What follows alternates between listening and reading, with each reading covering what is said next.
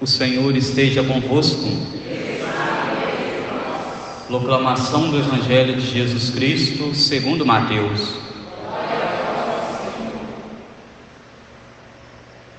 Naquele tempo, Jesus contou esta parábola a seus discípulos. O reino dos céus é como a história do patrão que saiu de madrugada para contratar trabalhadores para a sua vida. Combinou com os trabalhadores uma moeda de prata por dia e os mandou para a vinha. Às nove horas da manhã, o patrão saiu de novo. Viu outros que estavam na praça desocupados e lhes disse: Ide também vós para a minha vinha, e eu vos pagarei o que for justo. E eles foram. O patrão saiu de novo ao meio-dia e às três horas da tarde e fez a mesma coisa. Saindo outra vez pelas cinco horas da tarde, encontrou outros que estavam na praça e lhes disse: Por que estáis aí o dia inteiro desocupados? Eles responderam: Porque ninguém nos contratou. O patrão lhes disse: E de vós também para a minha vinha. Quando chegou a tarde, o patrão disse ao administrador: Chama os trabalhadores e paga-lhes uma diária a todos, começando pelos últimos até os primeiros. Vieram os que tinham sido contratados às cinco da tarde, e cada um recebeu uma moeda de prata. Em seguida vieram os que foram contratados primeiro e pensavam que iam receber mais. Porém, cada um deles recebeu uma moeda de prata. Ao receberem o pagamento, começaram a resmungar contra o patrão. Estes últimos trabalharam uma hora só, e tu os igualastes a nós, que suportamos o cansaço e o calor o dia inteiro. Então o patrão disse a um deles: Amigo, eu não fui injusto contigo. Não combinamos uma moeda de prata? Toma o que é teu e volta para casa. Eu quero dar a este que foi contratado por último o mesmo que dei a ti. Por acaso não tenho direito de fazer o que quero, o que quero com aquilo que me pertence? Ou estás com inveja porque estou sendo bom? Assim, os últimos serão os primeiros e os primeiros serão os últimos. Palavra da salvação. Ave Maria, cheia de graça, o Senhor é convosco.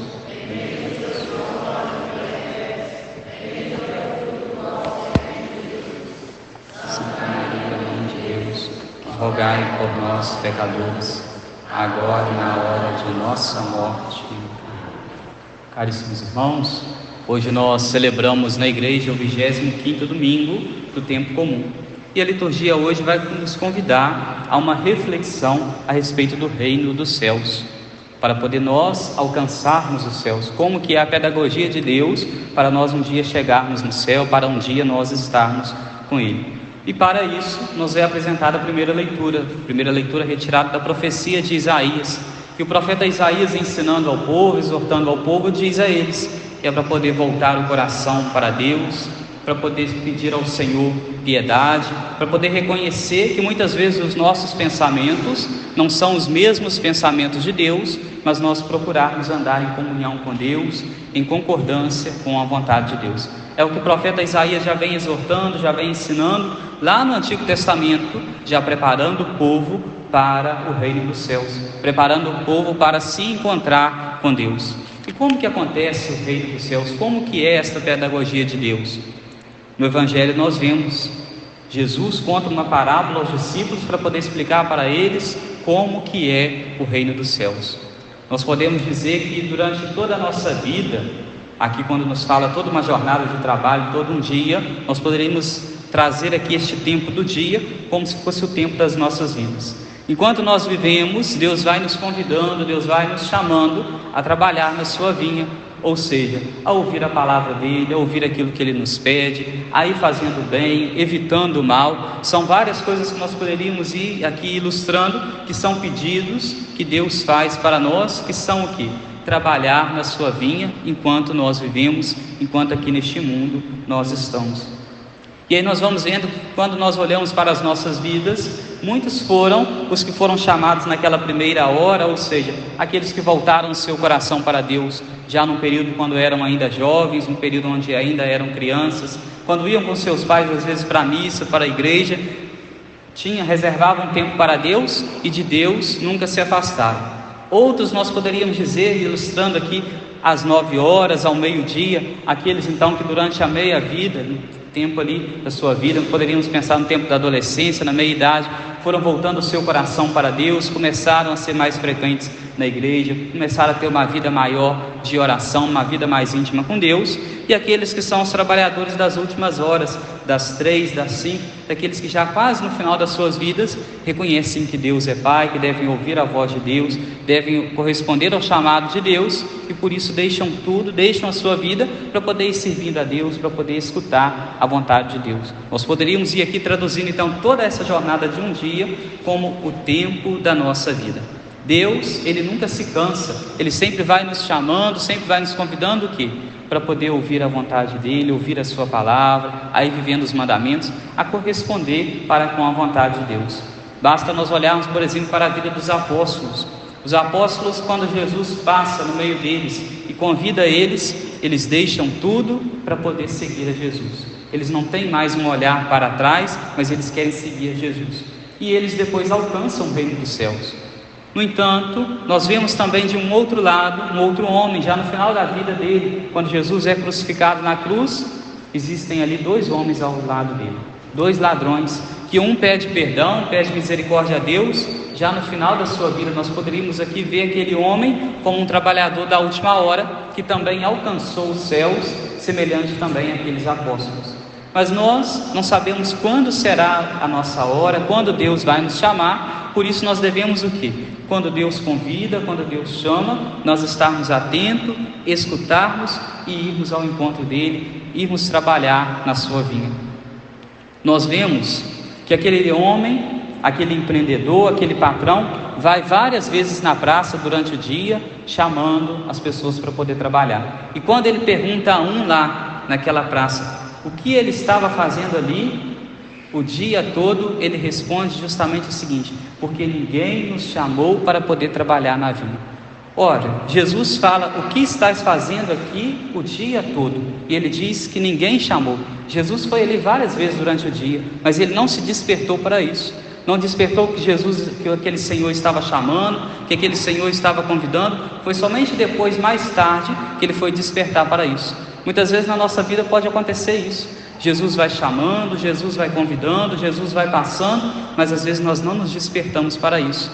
Mas no momento em que nós nos despertamos, nós devemos deixar a nossa ociosidade, deixar o não fazer nada para poder o que? Fazer a vontade de Deus, para poder seguir a Deus, para poder trabalhar na vinha de Deus, trabalhar na vinha do Senhor. E assim quando nos chegar o final da nossa vida, quando chegar o final deste dia aqui, aquele patrão, aquele Senhor que é Deus, vai o que? Pagar a cada um de nós conforme aquilo que nós merecemos. E aqui nos fala que todos receberam uma moeda de prata, que era o que? O combinado daquele Senhor para eles. O combinado de Deus para cada um de nós é o qual? O combinado, ele mesmo já disse: Vou preparar para vós um lugar no reino dos céus. Então ele foi preparar esse lugar. O combinado dessa moeda de prata, nós poderíamos dizer, para todos nós que ouvimos a vontade de Deus, a palavra de Deus, é alcançarmos os céus, é irmos para os céus. Só que aqui no Evangelho só nos fala a respeito dos céus. No entanto, nós poderíamos esmiuçar um pouco mais e ir além e sabermos também, compreendermos que nos céus existem níveis de glória.